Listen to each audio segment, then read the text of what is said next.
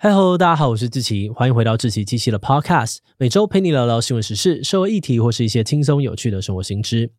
那今天这一集我们要来聊聊的主题是台湾的血汗国际学生。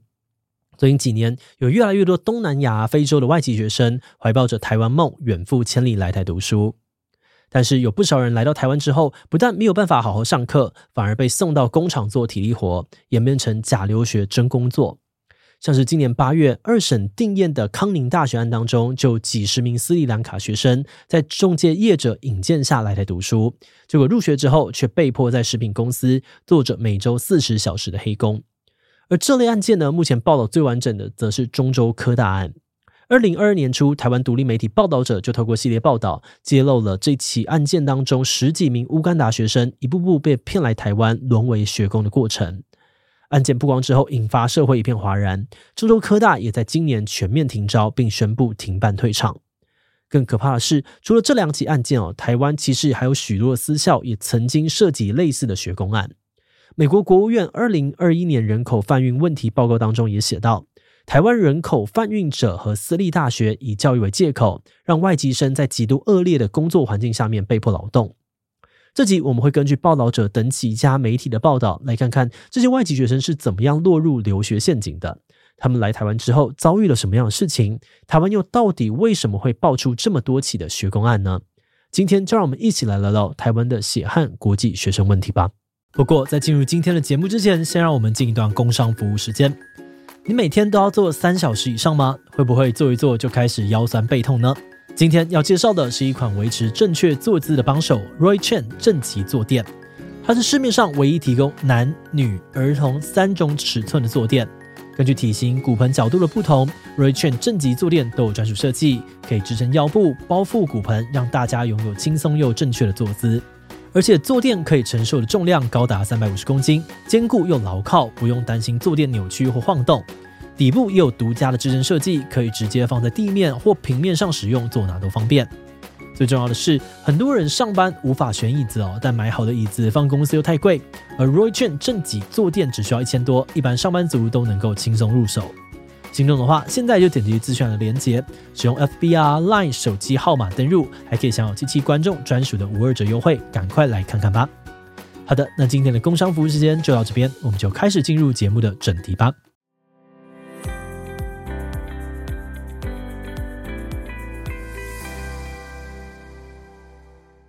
在讲述整个高教体系是怎么样沦为人口贩运的据点之前，我们可以先从报道者对于中州科大案的深入报道，来看看这些受骗来台的学生到底都经历了什么。根据报道，事情始于二零一九年，当时的中州科大面临学生数量减少的问题，因此透过中介业者和中间人的协助，到东非国家乌干达招生。而为了吸引学生哦，中州科大当时也给出了三大承诺。一是提供全英文授课课程，让学生不用担心语言问题；二是无条件提供奖学金，帮助减轻学费负担；三是会媒合企业提供跟所学相关高科技产业的实习机会，让学生可以边读书边赚钱。而这样子优渥的条件，总共吸引了三百多人报名面试。最后，中州科大呢也发放了一百三十九张入学许可。但因为人数太多，远距离面试的计划被取消。这些学生必须要飞到距离乌干达三千公里外的中华民国驻史瓦蒂尼大使馆亲自面试，才能够拿到签证。那因为长途航班的机票并不便宜哦，很多人在考量之后选择作罢。不过，还是有不少人不想放弃来台就学的机会，硬着头皮想办法借钱凑钱买机票到史瓦蒂尼面试。最后，有十六名学生成功拿到了签证，飞来台湾。那这些学生本来以为自己经历层层关卡来台之后，可以一边学习一技之长，一边靠着实习赚零用钱。休闲时间呢，或许还可以参加社团活动啊，甚至环岛旅行等等。但可惜的是，这些想象却随着学校的承诺一一跳票而跟着破碎。在报道者的采访当中，乌干达学生表示，他们入学中州科大之后，才发现学校当初要给的那些优渥条件，那只是骗人的话术，根本没有真的落实。首先是英文授课的部分哦，学生批评老师实际上是用中文授课。那而当他们请老师用英文再讲一次时，老师还会回呛，想要听英文授课，那就去美国。另外，原本说的无条件奖学金呢，也变成学业成绩要名列前茅才能够拿下。但是在没有英文授课的情况之下，他们光是要听懂课程就很难了，根本不可能取得多好的成绩。同时学校还会不停的向他们催缴学费啊、住宿费等等的费用。结果学生们的负债越来越多，只好把希望寄托在实习，希望可以借此赚到钱。那虽然学校确实有提供实习机会哦，但却不是当初承诺的跟所学相关高科技产业的实习。在人力仲介的安排之下，这些来台湾就读智慧自动化工程、多媒体与游戏等等科系的学生，实际上却是到食品加工啊、制鞋工厂等等的劳力密集型产业做体力活，还常常被要求超时工作。但是在负债的压力之下呢，很多学生也只能够接受这种工作安排，无法说回国就回国。再加上他们赚到的薪水，除了要付学杂费之外呢，还会被中介公司给抽成，导致他们的生活过得非常的困苦。而且更可恶的是，像中州科大这样子的案例哦，并不是个案，台湾还有很多的私校都爆出过类似的丑闻。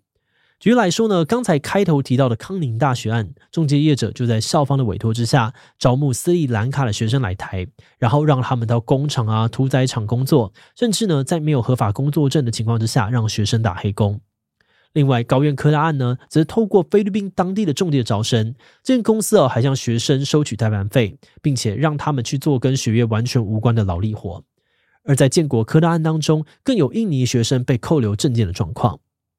好的，那说到这些荒谬的案件，到底为什么会发生？其实哦，他们很多都透过政府近年力推的新南向产学合作专班来招募这些外籍学生。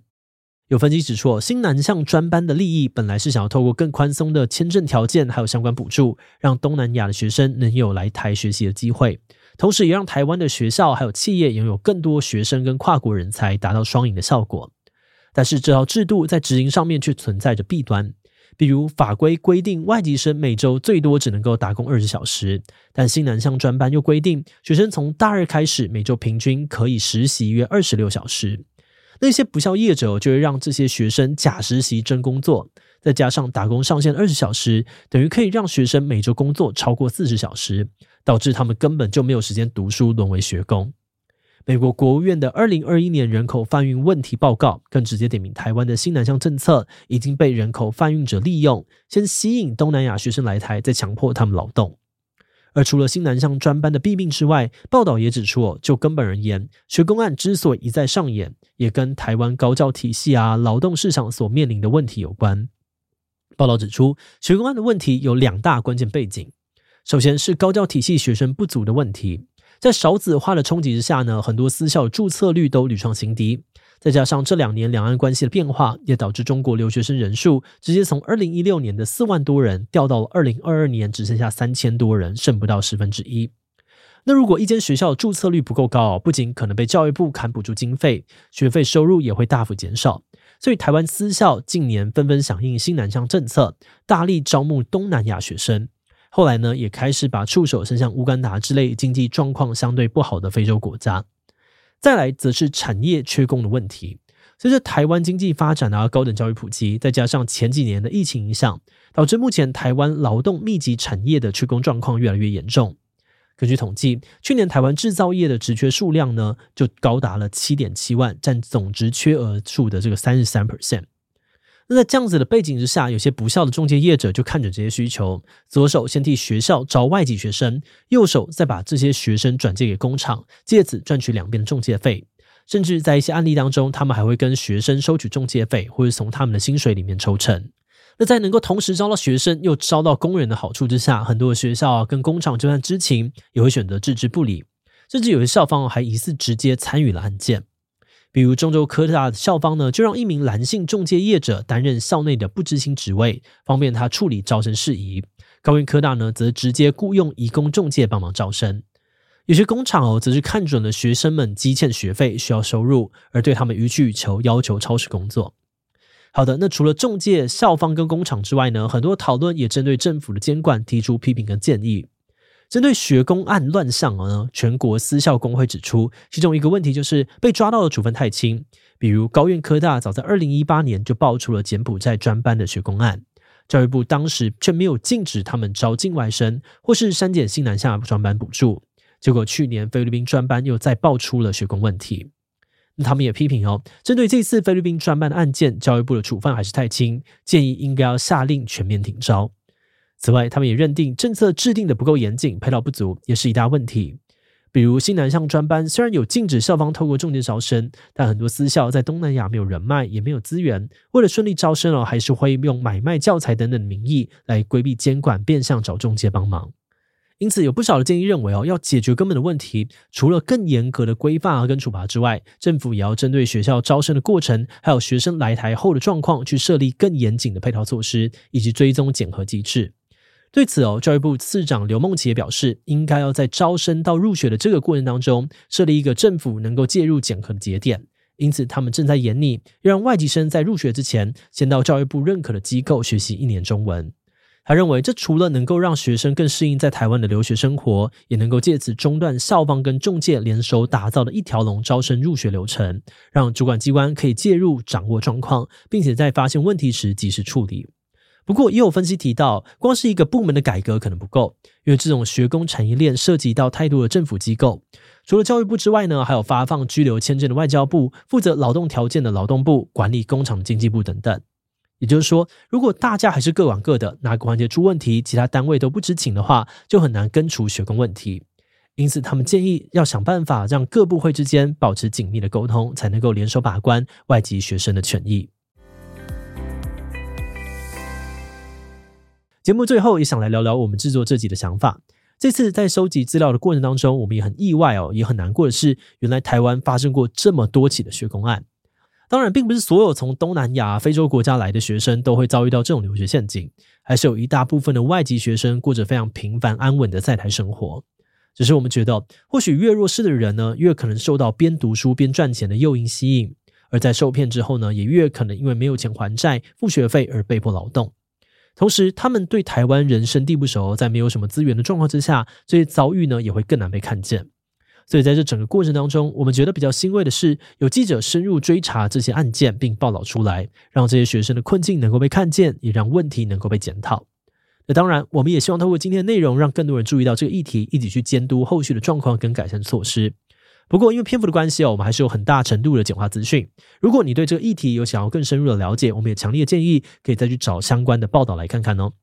好的，那我们今天关于台湾的血汗国际学生介绍就先到这边。如果你喜欢我们的内容，欢迎按下追踪跟订阅。如果是对于这集台湾的血汗国际学生内容，对我们的 Podcast 节目或是我个人有任何的疑问跟回馈，也都非常的欢迎你在 Apple Podcast 留下五星留言哦。那今天节目就这样告一段落，我们就下集再见喽，拜拜。Hello，在节目结束之前，有个消息想要告诉大家，我们的访谈节目要搬家喽。为了让喜欢访谈的观众可以更容易的找到想看的内容，以后我们会把 Podcast 访谈节目集中搬家到一个新的频道去。这个新频道就叫做“强者我朋友志祺七七访谈 Podcast”。在这里会看到我们访谈来自各界的强者。欢迎喜欢访谈节目的你，赶快点击资讯栏的链接抢先订阅起来。